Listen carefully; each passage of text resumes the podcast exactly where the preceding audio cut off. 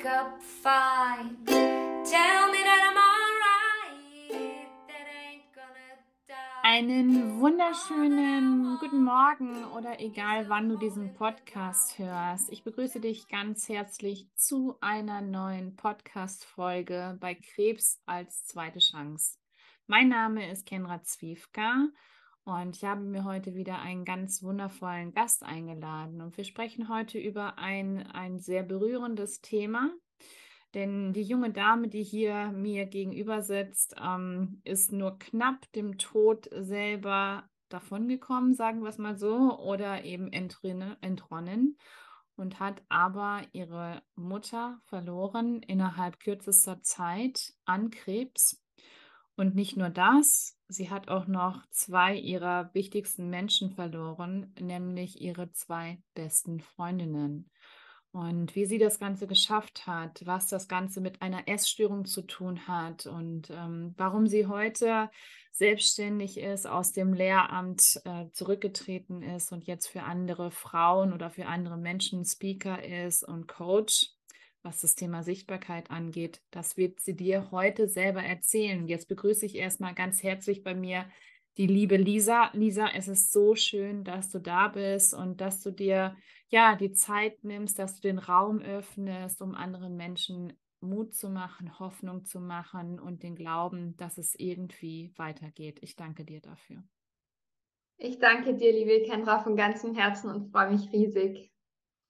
Dankeschön.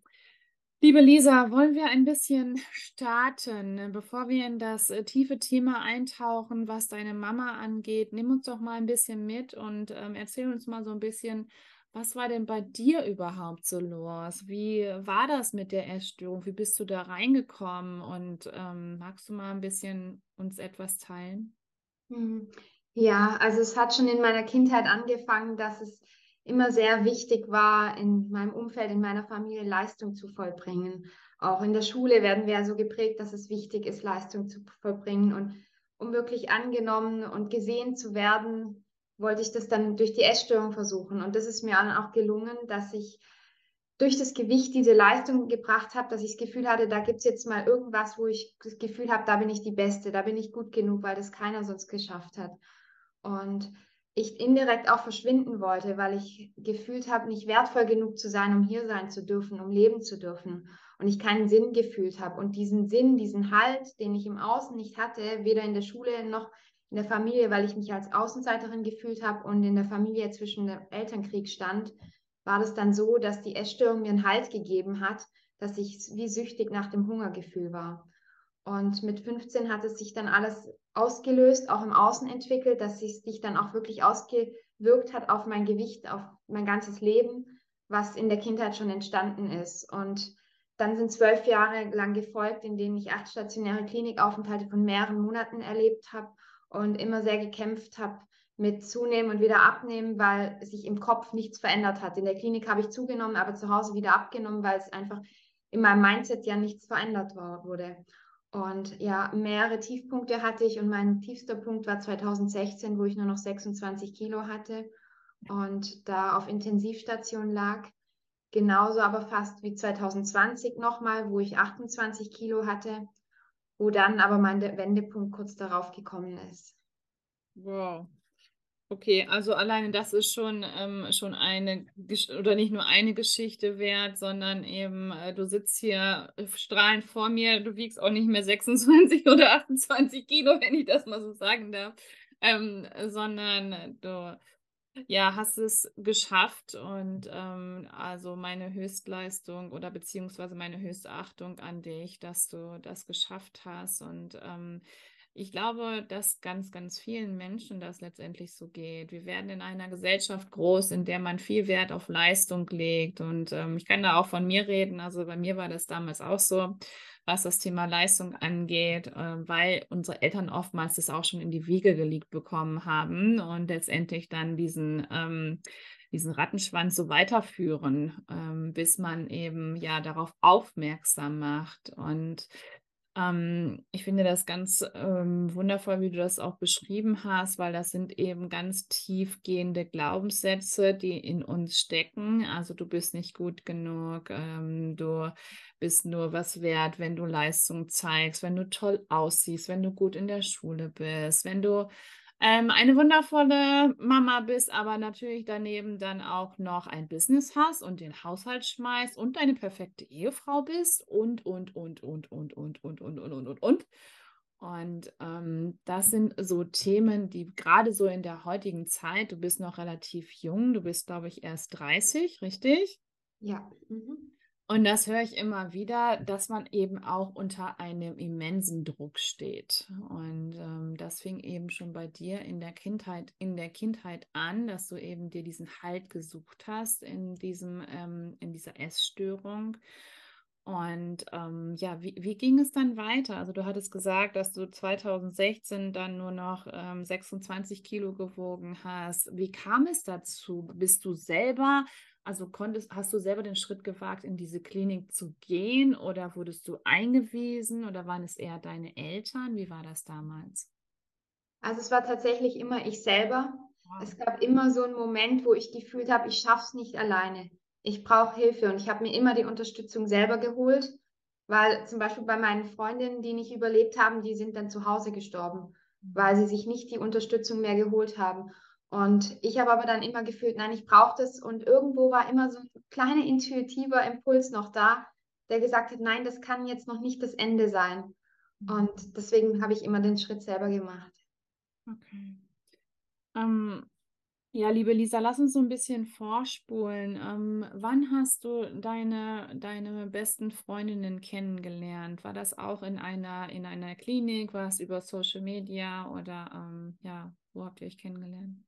Ja, in den Kliniken. Also die erste, mit der hatte ich über zehn Jahre lang eine beste Freundschaft. Die habe ich 2010 kennengelernt schon.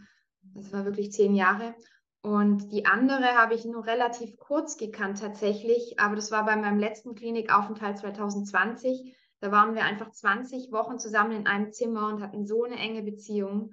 Mhm. Und sie hat dann daraufhin nur noch ein halbes Jahr gelebt. Also es war sehr kurz, aber in dieser kurzen Zeit dafür sehr, sehr eng. Hm, okay.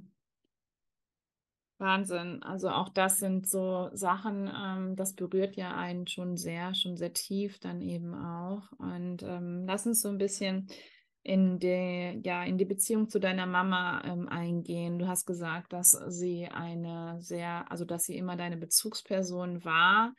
Und ähm, Dennoch musstest du auch bei ihr diese Leistung zeigen oder war das eher so bei, bei deinem Vater und ähm, wie war das? Ja, es kam tatsächlich viel mehr von der Seite von meinem Vater. Hm. Habe ich mir fast gedacht. Haben wir so nachgefragt. Ähm, ja, also das, äh, das ist natürlich dann auch noch was ganz anderes, weil dann, wenn man dann natürlich die Mutter als Bezugsperson hat, ähm, und sie auf einmal nicht mehr da ist. Magst du uns mal mitnehmen in diesen Zeitpunkt, als die Diagnose von deiner Mom kam? Ich weiß, dass es relativ kurz war. Kannst du uns in die Zeit ein bisschen mitnehmen? Mhm. Ja, das war dann Mitte 2020, genau nachdem ich zum ersten Mal mit einem gesunden Gewicht und auch einem gesunden Mindset aus der Klinik zurückgekommen bin. Äh, also Juli, Mitte Juli war das, 2020. Und da hat sie die Krebsdiagnose bekommen, also genau in der Woche. Und mhm. das ging dann ja nur fünf Wochen und es wurde uns auch angekündigt, dass es nur fünf Wochen dauert. Okay, also es, es wurde euch angekündigt, dass die Therapie nur fünf Wochen dauert oder dass, ähm, dass es eben nur noch fünf Wochen dauern würde, bis, bis sie gehen würde? Es wird nur noch fünf Wochen dauern, bis sie gehen wird und Therapie ist schon keine Aussicht mehr. Okay. Ähm, an was ist sie genau erkrankt? Also man hat den Tumor tatsächlich nicht mal mehr finden können. Es wurden nur Lebermetastasen gefunden. Es war schon viel zu weit fortgeschritten und ähm, das Problem war, meine Mutter ist nie zum Arzt gegangen, also in ihrem Leben. Sie war Heilpraktikerin und mhm. hat sich leider nie untersuchen lassen und man hätte das bestimmt schon viel früher entdecken können bei den Blutwerten dass da schon, sie hatte öfters Probleme mit der Galle oder irgend in der Richtung. Aber letztendlich hat man es erst dann herausgefunden, als es schon viel zu spät war. Sie hat dann einen riesigen Wasserbauch bekommen Mhm. und deswegen hat man den Tumor nicht mal mehr finden können, weil er versteckt war. Okay, krass. Oh Gott, ja. Und ähm, was hat das damals mit dir gemacht? Also erstmal ähm, gehen wir zurück in den Moment, als dein, deine Mama die Diagnose bekommen hat und als du auch davon erfahren hast. Mhm. Ich glaube, ich habe in dem Moment das gar nicht richtig realisiert. Also das war für mich nicht greifbar. Also ich war da selber so in meinem eigenen Prozess pr- drin, dass ich da gerade dachte, jetzt fängt mein Leben an. Mhm. Und ich habe das gar nicht geglaubt so richtig. Also mein Bruder hat äh, sie noch viel enger begleitet. Also wir beide waren dann mit ihr zusammen im Haus und er war quasi Tag und Nacht bei ihr. Ich habe dann auch mal die halbe Nachtschicht übernommen, weil wir konnten einfach sie nicht allein lassen. Auch die ganze Nacht, sie konnte ja nicht mehr schlafen, hatte einfach nur noch wahnsinnige Schmerzen. Also es waren fünf qualvolle Wochen. Es war einfach nur furchtbar. Und selbst wenn fünf Wochen für so eine Diagnose sehr kurz ist, waren sie für mich gefühlt sehr, sehr lang. Hm.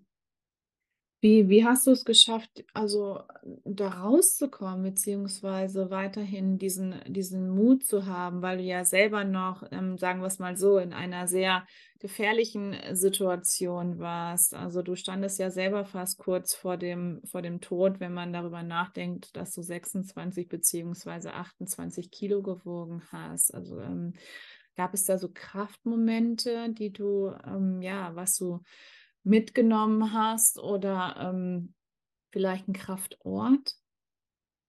Hm. Ja, es war tatsächlich die eine beste Freundin von mir. Ohne sie hätte ich das auch nicht geschafft, weil sie hat mir immer gezeigt, wie wertvoll ich bin. Sie hat mir so viel Liebe geschenkt über zehn Jahre hinweg und sie war einfach immer da. Hm. Und das hat mir so viel Halt gegeben. Und das andere war die Natur und diese innere Stärke, die ich ja auch durch Laura gewonnen hatte, es in mir selber alles zu finden.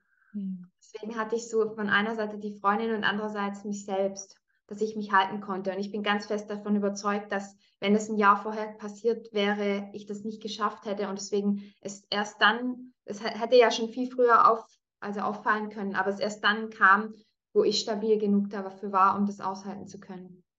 Hm. Okay. Also deine Mama sagtest du, ist 2020 gestorben, richtig? Ja. Mhm. Und ähm, ja, ich traue mich gar nicht zu fragen, aber ähm, wie, wie ging es, wie ging es dir danach? Also ich meine, in diesen fünf Wochen, da musste man ja so viel regeln, was eben die, ähm, ja, die, die Beerdigung angeht, die Palliativmedizin wahrscheinlich. Ähm, habt ihr euch von vornherein entschlossen, dass sie zu Hause bleibt und dass sie eben ähm, nicht in ein Palliativzentrum kommt? War das eure Entscheidung oder war das die Entscheidung von deiner Mom? Die hat es selbst entschieden.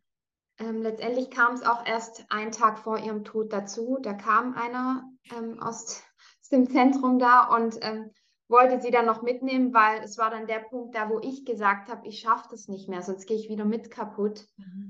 Und deswegen hat mein Bruder dann dort angerufen.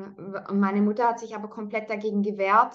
Sie wollte dort nicht hin. Und jetzt im Nachhinein wissen wir auch warum, weil es am Tag danach dann schon so weit war, dass sie gegangen ist. Da hätte sich das dann auch nicht mehr gelohnt. Mhm. Also du bist der Meinung, dass, ähm, dass sie es innerlich schon wusste, also dass sie sich da schon auf die Reise vorbereitet hat, auf ihre letzte Reise und ähm, dass sie deswegen ja das so vehement abgewehrt hat, dass sie noch in einem Palliativteam zu euch nach Hause kommt, beziehungsweise sie mitnimmt, oder? Ich glaube schon, dass sie es gefühlt hat, dass sie vor uns Kindern aber immer gesagt hat, es wird wieder alles gut und dass sie wieder gesund wird bis zum letzten Moment.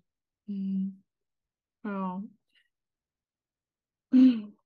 Liebe Lisa, wie ging es dir danach? Also, ähm, wie, wie hast du es geschafft, weiterzumachen durch deine, durch deine Freundin, also dass sie dir eben ähm, den Rücken gestärkt hat? Hm, Ja, sie war da und ich konnte auch für mich selbst da sein. Ich hatte diese, diese Methoden, mit denen ich mich selbst auffangen konnte und konnte mir selbst ganz viel Kraft geben, ja. Hm. Magst du ein bisschen darauf eingehen, was das für Methoden sind? Ähm, vielleicht ist das auch für den ein oder anderen Zuhör Zuhörer sehr interessant. Hm. Ja, also ich arbeite ja immer sehr, sehr gerne mit meiner ABC-Formel. Da lässt sich das auch gut merken. Also das A steht ja für die, für die Annahme, dass wir wirklich annehmen, was gerade passiert ist und versuchen nicht dagegen zu kämpfen. Und bei mir sah das dann so aus, dass ich mich oft auf mein Meditationskissen gesetzt habe, mir Kerzen angezündet habe, schöne Musik angemacht habe und wirklich diesen Schmerz zugelassen habe und auch ganz viel geweint habe und es wirklich da sein durfte. Also dieses Annehmen war einfach so wichtig, um die Trauer verarbeiten zu können. Und ich bin da auch dann nochmal zwei Monate später nochmal vier Wochen in so eine Klinik, aber dann nicht wegen der Essstörung, das hatte ich ja soweit überwunden, mhm. sondern wegen vor allem der Trauerverarbeitung. Es war eine Achtsamkeitsklinik, wo ich dann viel eben diese, diesen Trauerprozess bearbeiten konnte. Genau. Und ähm, das B stand dann für die Bedeutung, was automatisch aus dem A folgt, nämlich dass ich das Geschenk plötzlich darin finden konnte. Also plötzlich gemerkt habe, was mache ich jetzt daraus mit meinem Leben und plötzlich gesehen habe, dass ja alles für mich ist, weil ich das schon in mir wusste. Und dann dadurch sehen konnte, es hat eine Botschaft für mich, nämlich, dass ich jetzt meine Träume lebe und zwar rechtzeitig für mich losgehe und das genau auch noch anderen Menschen mitgebe. Und dadurch bin ich dann so selber aufgeblüht, weil ich gemerkt habe, jedes Geschenk, jede Krise hat ein Geschenk für mich, einen Sinn, eine Bedeutung, die ich für mich, das, für mich mein eigenes Leben und auch für das Leben von anderen Menschen nutzen kann. Hm. Genau, und das, das C steht dann letztendlich für eine Community, dass ich Menschen habe, mit denen ich weiterhin in Verbindung stehe. Hm. Oh, wow. Also super, super schön gesagt und ähm, auch so wertvoll, was du da anderen Menschen dann mitgibst und was du eben ja, durch die, die spirituelle Welt auch lernen durftest und eben auch erfahren durftest. Also wahnsinnig schön. Ähm, liebste Lisa, du hast gesagt, dass zwei deiner Freundinnen gegangen sind. Ähm, kannst du uns da so ein bisschen mitnehmen? Wann war das? Wie hast du davon erfahren? Und ähm, warst du die ganze Zeit bei ihnen, bis sie, bis sie, bis sie gegangen sind? Ähm, ja, erzähl doch mal. Ich war leider gar, bei gar keinem von beiden dabei, ähm, weder davor noch danach noch währenddessen, weil es waren tatsächlich mehr Online-Freundschaften, also schon immer, vor allem mit der einen, mit der ich so lange befreundet war. Und die Eltern wussten gar nicht, dass wir so eng befreundet sind. Mhm. Im Nachhinein weiß ich vor allem bei der, die ich zehn Jahre lang gekannt habe, dass sie mich eigentlich angelogen hat, beziehungsweise die Krankheit bei ihr so stark war, dass sie sogar mich als beste Freundin angelogen hat, weil sie mir jahrelang gesagt hat, das ist alles gut, sie ist gesund und mir immer gesagt hat, die Eltern können nicht, dass wir uns treffen oder so, die wollen das nicht. Sie hat bei ihren Eltern gewohnt, auch wenn sie zehn Jahre schon älter war als ich. Und in, in Wahrheit war es, weil sie dann gewusst hätte, dass ich sie sehen werde, dass ich sehe, dass sie noch sehr krank war. Und es war dann nur so, dass ich versucht habe, ähm, sie anzurufen. Beide Freundinnen sind ja ins Koma gefallen, so von heute auf morgen. Also wirklich, ich war ja mit beiden täglich in Kontakt und plötzlich waren sie nicht erreichbar mehr. Ähm, so zwei Stunden vorher waren sie noch erreichbar und dann plötzlich nicht mehr. Ich habe halt angerufen wie verrückt und dann haben halt die, der, ihre Eltern bei beiden jeweils reagiert und mir geantwortet, dass sie im Koma liegen. Mhm. Und ich habe dann regelmäßig den Kontakt zu den Eltern gepflegt, aber es ging bei beiden, also bei beiden zehn Tage, dass ich dann die Nachricht bekommen habe, ja, sie haben es nicht geschafft. Also ich kriege hier gerade am ganzen Körper eine Gänsehaut. Was, was hat das genau mit dir gemacht? Also ähm, erst ist, der, ist deine Mama gegangen 2020. Wann war das? Das war am 1. September 2020, ja. Und wann sind deine Freundinnen danach gegangen?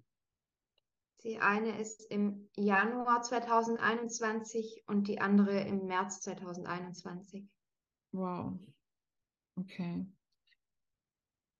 Also drei Tode hintereinander zu überstehen und durchzustehen, stelle ich mir unglaublich hart vor.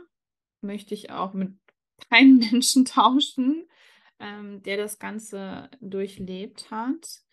Aber ähm, ja, was ist in dir passiert? Also erstmal, ähm, als deine die Freundin, die im Januar 2021 gestorben ist. Also was, was hast du da gefühlt? Also ähm, ich kann mir das kaum, kaum vorstellen, weil wie gesagt, deine Mama ist am 1.9. gestorben und nur ja, vier Monate später folgt äh, deine Freundin. Eigentlich bricht dann ja alles zusammen, das ganze Kartenhaus bricht zusammen, man selber zerbricht.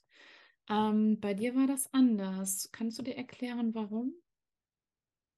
Also ich habe schon immer so eine Kraft in mir gefühlt, so eine wahnsinnige Kraft, ein Kampfgeist in mir, niemals aufzugeben, weil ich glaube, sonst hätte ich es selbst nicht überlebt.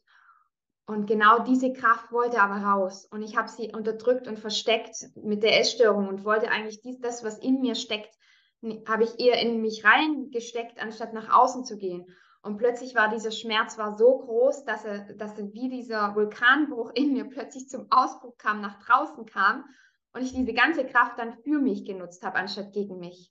Und das war das, was, womit ich dann rausgegangen bin, so wie du gesagt hast, auch in die Sichtbarkeit gegangen bin, weil ich plötzlich nicht mehr schweigen konnte. Es kam dann genau der Moment in meinem weinenden Ritual, wo dann plötzlich diese Kraft rauskam. Und dann war es plötzlich keine Trauer mehr, sondern es war dann eine Wut. Und es war dann wirklich eine Wut. Und diese Wut hatte Kraft und diese Power. Und genau dann konnte ich nicht mehr leise sein, dann konnte ich nicht mehr schweigen, weil ich habe wirklich immer geschwiegen, mein Leben lang, in der Schule sogar, wenn ich drangenommen wurde, auch noch im Studium. Ich habe selbst dann nichts gesagt. Aber plötzlich wollte ich sprechen und dann wollte ich auch auf die großen Bühnen. Und dann hatte ich auch, also dann war dieser Schmerz einfach größer als die Angst, es nicht zu tun. Hm. Okay, wow. Ja, also auch da, da treffen sich wieder viele Gemeinsamkeiten bei uns zusammen. Ähm, bei mir war das auch, kurze Anekdote, bei mir war das auch damals so, dass ich ein sehr ruhiger Mensch war, ein sehr stilles Mäuschen. Sich, wenn es um Referate ging oder so, dass ich immer ähm, und weg.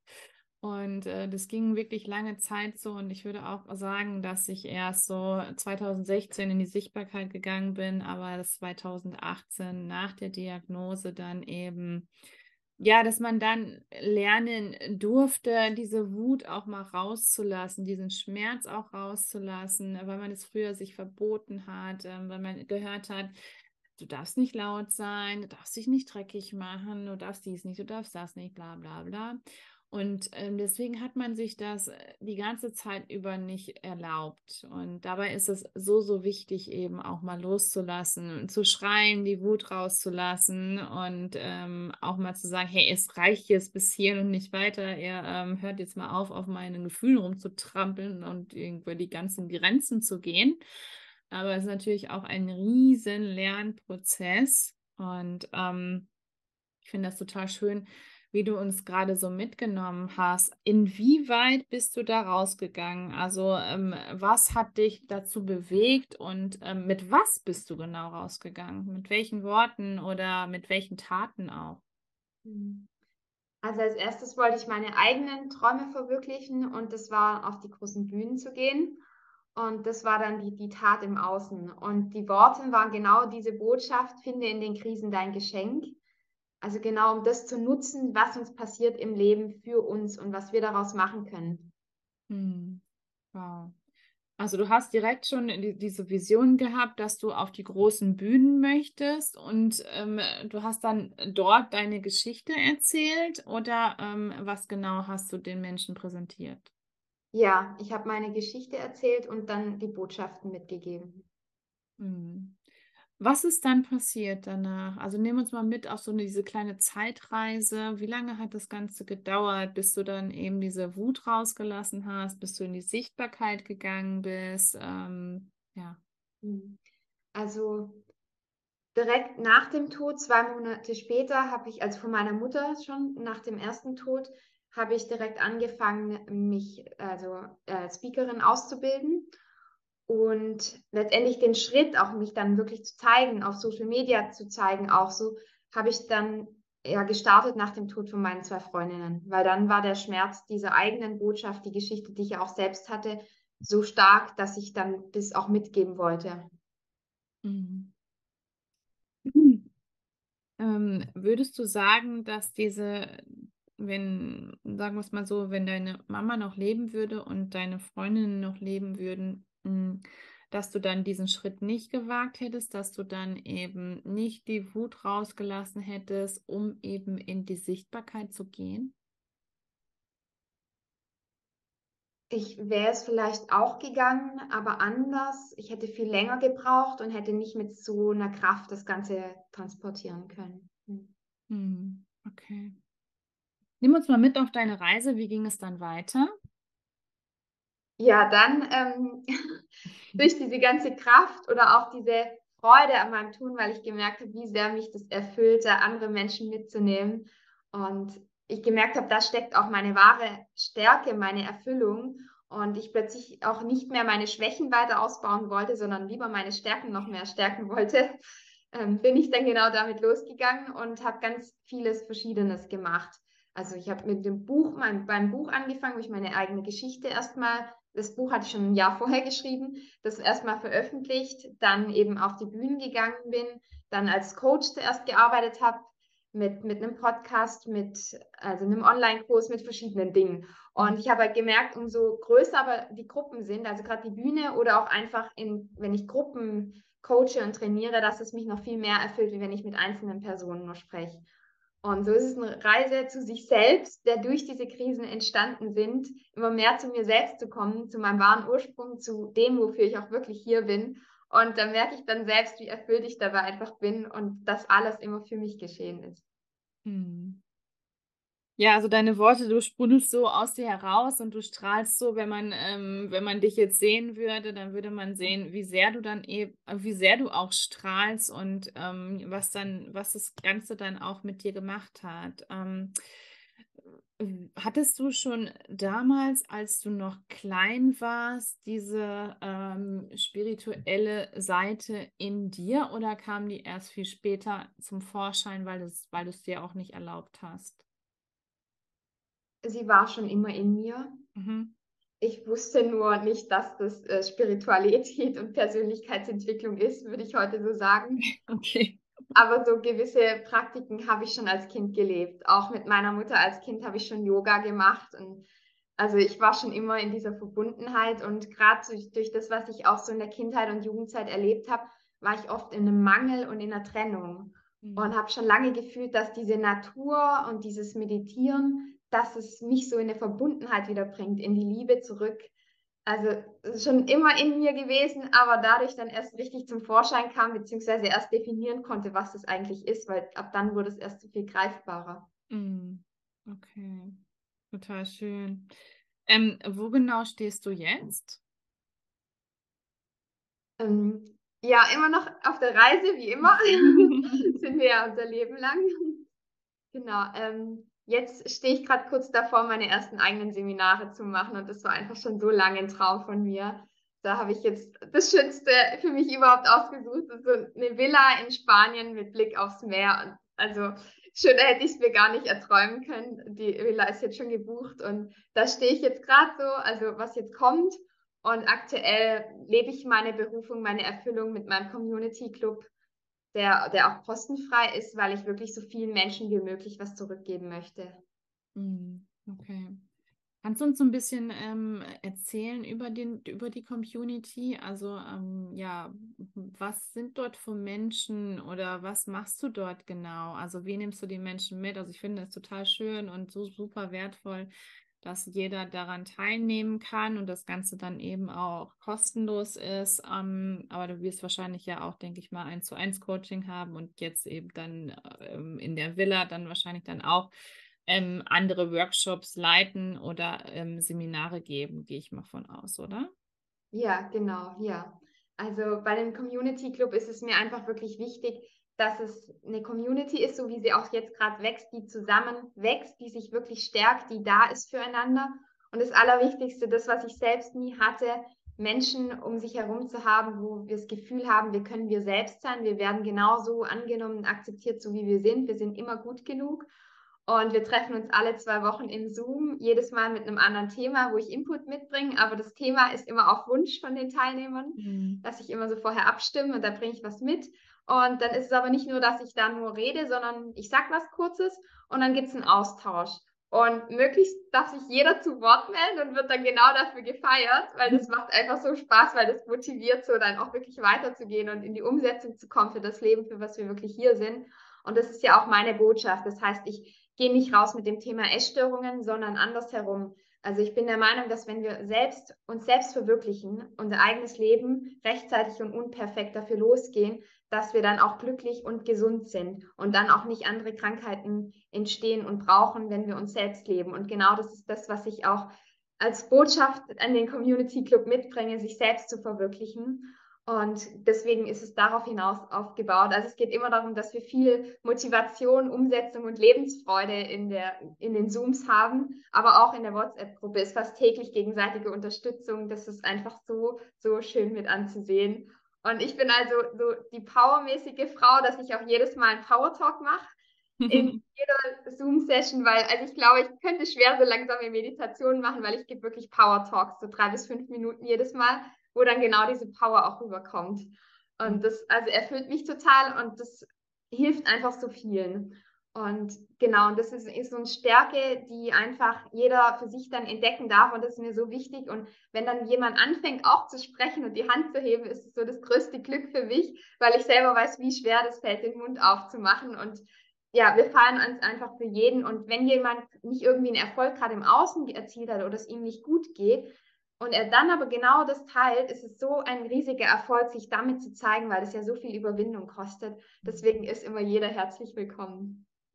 Ach, wie schön. Super, super schön.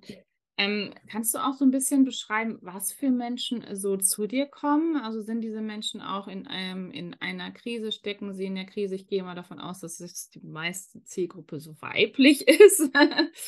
Ähm, und kommen Sie dann auch aus dem Bereich der, der Ess- oder Magersucht oder auch ähm, zum Beispiel aus dem Krebsbereich? Also es ist sehr gemischt, es ist sehr breit. Ich habe in den letzten Jahren Verschiedenes probiert, aber ich merke, dort, wo ich am meisten erfüllt bin, kommen auch die Menschen am meisten. Und es war nicht in der Essstörung weil dort war immer nur der Fokus auf der Schwere und mhm. dem Krisenbehafteten. Und das hat, mich, hat mir selber nicht gut getan und da konnte ich auch nicht meine Lebensenergie rüberbringen.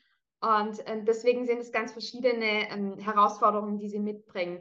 Manche haben was mit einer Essstörung zu tun, andere mit anderen psychischen Krankheiten oder mit anderen Krisen. Auch Verluste sind auch dabei.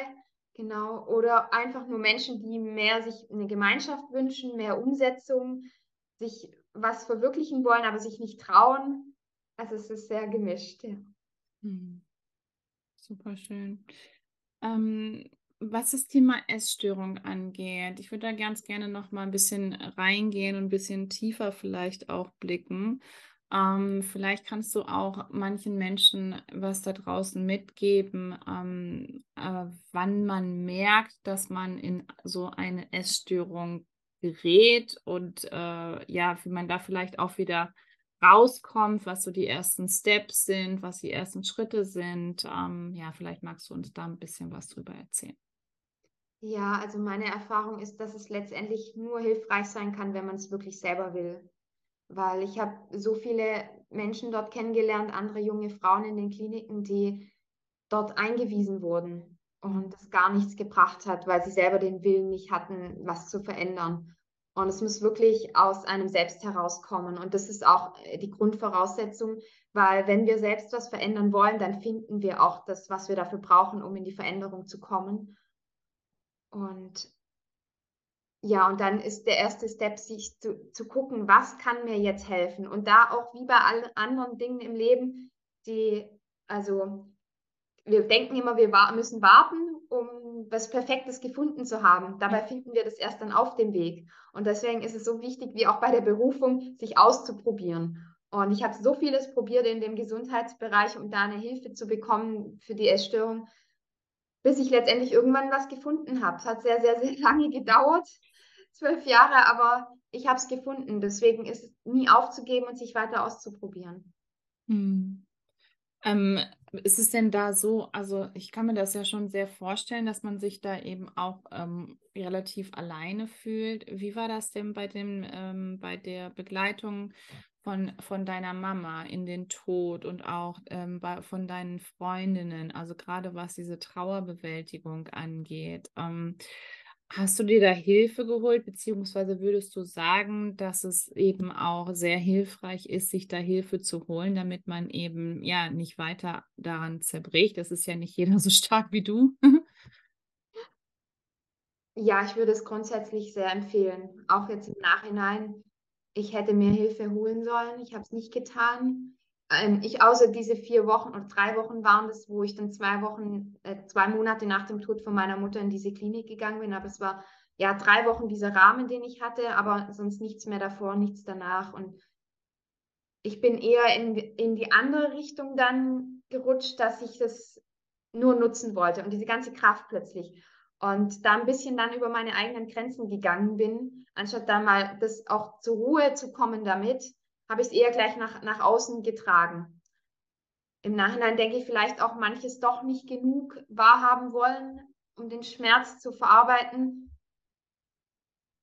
Hm. Ja, ich kann gar nicht mehr sagen, warum ich da keine Hilfe mehr holen wollte, außer dass ich vielleicht einfach genug hatte von zwölf Jahre lang einen Therapeuten nach dem nächsten, wollte ich nicht jetzt das nächste schon wieder anfangen sondern wollte endlich mein Leben leben, das, was mir die Verluste mitgegeben haben. Hm, ja. Ähm, magst du uns mal mitnehmen, was so die, die, ja, also was so die Gefährlichkeit angeht, in so eine Essstörung reinzurutschen, woran man das merkt? Mhm. Ja, letztendlich merkt man es selbst, wenn man ehrlich zu sich selbst ist. Das ist das Allerwichtigste zu merken, dass da was nicht stimmt, stimmt dass man vielleicht selber einfach unglücklich ist. Mhm. Und ein ganz großes Anzeichen bei einer Essstörung ist, sich sozial zu isolieren. Also weniger Kontakt zu Menschen zu haben. Und das merkt das Umfeld auch relativ schnell. Mhm. Sich so abschirmt. Und wenn man ehrlich zu sich selbst ist, dann weiß man, dass da irgendwas nicht stimmt am Essverhalten, egal in welche Richtung die Essstörung geht. Liebste Lisa, du hattest uns ja schon erzählt, äh, dass es fünf Wochen gedauert hat, bis deine Mama dann gestorben ist, dass es hier sehr, sehr schnell ging. Und ähm, aber es gibt ja noch eine besondere Situation und da möchtest du auch gerne drüber sprechen. Und zwar, wie hast du deine Mama begleitet?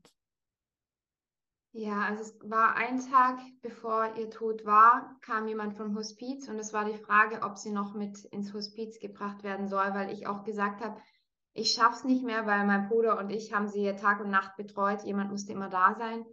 Und dann hat meine Mutter aber klar gesagt, nein, sie möchte da nicht hin. Wie wenn sie selber schon gefühlt hätte, dass es morgen vorbei ist. Und deswegen haben mein Bruder und ich dann ihr die Entscheidung überlassen natürlich und haben sie bei uns behalten in der Hoffnung, dass wir wussten, dass wir es schaffen werden. Und dann am Tag danach, am Abend, war es dann immer so, dass mein Bruder hat sie ab 1 Uhr nachts betreut, also den ganzen Morgen über. Und ich bin bis 1 Uhr nachts da geblieben bei ihr. Und es war ungefähr so um 10 Uhr nachts, wo ich eigentlich immer gewusst habe, sie ruft mich an. Auf meinem Handy hat sie immer anklingen lassen, wenn ich zu ihr ins Zimmer rüberkommen soll, dass wenn sie mich braucht. Und an dem Abend hat sie nicht angerufen wie sonst. Und ich wusste, irgendwas ist komisch. Ich habe es in mir gefühlt. Dann bin ich zu ihr rübergegangen und meine Mutter ist ja nie zum Arzt leider gegangen, sonst hätte man das Ganze ja viel früher entdecken können an den Blutwerten. Und an dem Abend hat sie zum ersten Mal gesagt, sie will Tabletten. Sie hält die Schmerzen nicht mehr aus. Und das kannte ich überhaupt nicht von meiner Mutter, weil meine Mutter nie Tabletten wollen. Dann habe ich ihr welche gegeben, die mein Bruder mir gesagt hat, von der kannst, von diesen Tabletten kannst du ihr zum Mund welche geben dann hat sie diese genommen und wollte noch mehr. Und das war für mich so erschreckend, weil ich damit nicht wusste, wie kann ich jetzt damit umgehen? Kann ich ihr davon jetzt noch mehr geben? Ich war hilflos. Dann hat sie eins nach dem anderen wollen und wollte auf dieses Klo, das sie direkt neben ihrem Bett hatte, so ein Ersatzklo, weil sie es auch nicht mehr geschafft hat, ins Bad zu gehen. Und dann habe ich ihr darüber geholfen und genau in dem Moment ist ihr Kopf weggekippt. Und sie hat ja schon tagelang vorher Blut gespuckt und dann kam ganz viel raus. Und ich bin hilflos in das Zimmer von meinem Bruder gerannt und habe meinen Bruder geschrien und ich weiß gar nicht mehr, was genau alles in dem Moment passiert ist. Ich war komplett verzweifelt, weil ich wusste nicht, wie ich mit meiner Mutter umgehen kann. Mein Bruder kam dann mit mir rüber schnell gerannt und hat ihr geholfen wieder aufs Bett. Wir haben sie liebevoll eingepackt und behütet und mit ihr ganz, ganz viel gesprochen. Und dann hat sie sich eigentlich wieder beruhigt gehabt und wir dachten, es wäre überstanden. Mein Bruder hat aber in der Zwischenzeit schon Hilfe angerufen. Das ging aber über eine Stunde, bis die Hilfe letztendlich gekommen ist. Und es war dann kurz vor Mitternacht, um 12 Uhr nachts, als die Hilfe dann gekommen ist. Und sie hat nach ihr geschaut, wir haben sie gut eingebettet und dann war das so still in dem Raum. Es war also komplett dunkel, es war still, wir haben nur ein leises, leichtes Licht angehabt. Und wir haben gedacht, jetzt ist alles gut und unsere Mutter kann einschlafen, aber noch im Wachzustand einschlafen, also beruhigt. Und dann fing sie wieder an, Blut zu spucken. Und ich habe die rechte Hand von meinem Bruder gehalten und er hat ihre linke Hand gehalten. Äh, ich habe die rechte Hand von meiner Mutter gehalten und er ihre linke Hand. Und jetzt hat keiner mehr dann in dem Moment gesprochen und die Frau saß mit uns am Bett. Und es war so still, dass ich in meinem Herz den Herzschlag fühlen konnte. Und wir haben gefühlt, dass es jetzt vorbei ist. Und wir haben die Frau angeschaut und sie hat uns zugenickt, dass es jetzt der Moment ist, wo unsere Mutter eingeschlafen ist. Ja, also da ist, ähm, wie du das so erzählst, und ähm, also da kommen bei mir natürlich auch wieder Emotionen hoch und es ist so, so berührend dann eben auch. Und ich danke dir, dass du mh, hm, darüber gesprochen hast und dass du uns mitnimmst auf deine Reise, obwohl das auch nicht einfach ist. Und ich sehe es dir an, also diejenigen, sie hören ja nur deine Stimme, aber ich sehe es dir eben an, wie schwer es auch dir fällt, mal noch darüber zu sprechen und ähm, wie bewegend auch diese Situation ist. Und ähm, bevor wir zum Schluss kommen, würde ich noch total gerne wissen, was hat das mit dir gemacht? Also ähm, wie bist du damit umgegangen? In dem Moment war ich tatsächlich gefühlt in Frieden, weil es so ein wirklicher Abschied war, weil in der Stunde, bevor sie gegangen ist, habe ich noch ganz viel ihr danken dürfen, weil sie war noch voll da und sie hat mir geantwortet. Sie war mit mir im Gespräch und ich habe ihr so oft gesagt, wie, wie sehr ich sie liebe und wie viel sie mir bedeutet und wie dankbar ich ihr bin. Und das mehrfach. Also es war, glaube ich, eine Stunde lang durch, wo ich einfach nur das gesagt habe.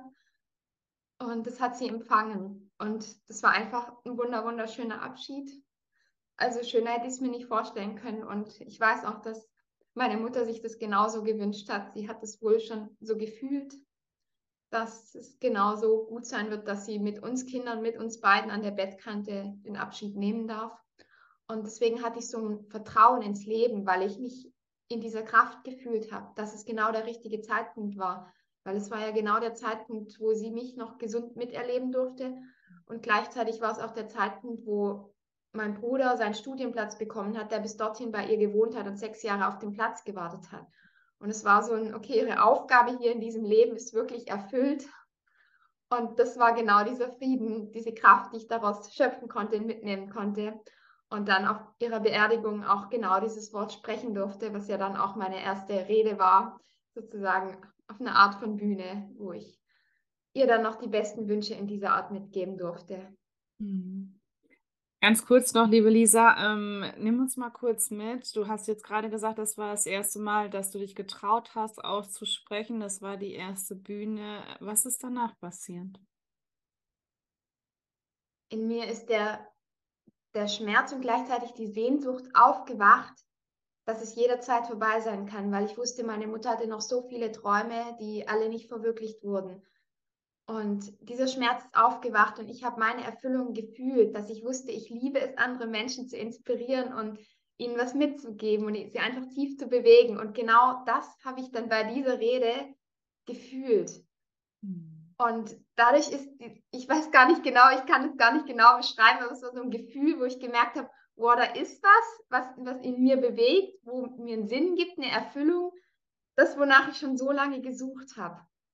Und dieser Schmerz hat so eine Kraft, diesen jetzt zu nutzen, um genau da weiterzugehen. Und ich bin ja so ein Mensch, der geht gern dem Herzen einfach nach. Ich habe keinen Plan, wo es weitergeht, sondern ich folge so Impulsen und setze einfach irgendwas dann kommt. Und genauso habe ich es dann gemacht. Ich habe diese Erfüllung gefühlt, diese Kraft. Gleichzeitig auch diesen, diesen Schmerz, der eine Kraft hatte, dem nachzugehen, wofür ich hier bin. Und meine Mutter hat mir dieses Geschenk mitgegeben die letzten Worte, die gehören jetzt dir. Alles, was du jetzt noch sagen möchtest, das kannst du gerne tun ähm, für deine Community, für die Hörer hier. Und ähm, ich danke dir, dass du da warst und bin raus und ciao. Ich danke dir von ganzem Herzen, liebe Kendra. Und ich möchte noch mitgeben, dass es so, so schön ist, dass du hier bist. Und ich feiere dich für jeden Schritt, den du gehst in deinem Leben. Und Ich wünsche dir von ganzem Herzen, dass du stolz auf dich bist, dass du niemals aufgibst und dass du in jeder Krise ein Geschenk findest und ihn für dich und dein eigenes Leben nutzt. Ihr Lieben, wenn das nicht die passenden Abschlussworte sind, dann weiß ich es aber auch nicht. Ähm, Lisa ist so ein, ja, so ein Magnet, würde ich mal behaupten. Und sie hat so eine krasse Geschichte hinter sich, dass sie eben selber in eine Essstörung geraten ist, ähm, relativ klein war noch, als das Ganze begonnen hat und da so viel hintersteckt, was jeder von uns kennt, gerade wir Frauen eben, wo wir versuchen, perfekt zu sein, der perfekte, die perfekte Partnerin zu sein, im Job perfekt zu sein, aber auch noch die Mutter ähm, perfekt zu machen und dass wir uns selber auf diesem Weg daran zerstören. Und ähm, deswegen möchte ich auch dir gerne sagen, so wie Lisa das auch wunderschön gesagt hat, du bist so gut, wie du bist und du bist ganz wundervoll und du bist einzigartig und ähm, wer will schon perfekt? Perfekt ist total langweilig und auch die ganzen Hollywood-Stars sind auch in keinster Weise perfekt. Ähm, ich danke dir, dass du hier warst. Ich danke dir, dass du dir dieses berührende Interview anhörst von so einer ähm, Powerfrau, würde ich mal behaupten, mit ihren 30 Jahren, was Lisa schon erlebt hat. Das wäre schon für drei Leben an sich. ähm, machbar und ich freue mich schon auf meinen nächsten Interviewgast hier bei mir im Podcast. Und wenn auch du deine Geschichte erzählen möchtest, was das Thema Krebs angeht, dann melde dich sehr, sehr gerne bei mir. Ich freue mich auf dich. Vielleicht arbeitest du auch in dem Bereich Krebs, hast eine eigene Selbsthilfegruppe oder bist wie Lisa auch eine Angehörige und erzählst aus der Sichtweise einer Tochter, eines Sohnes oder ähm, welche Person auch immer. Ich wünsche dir eine wunderschöne, zauberhafte Woche.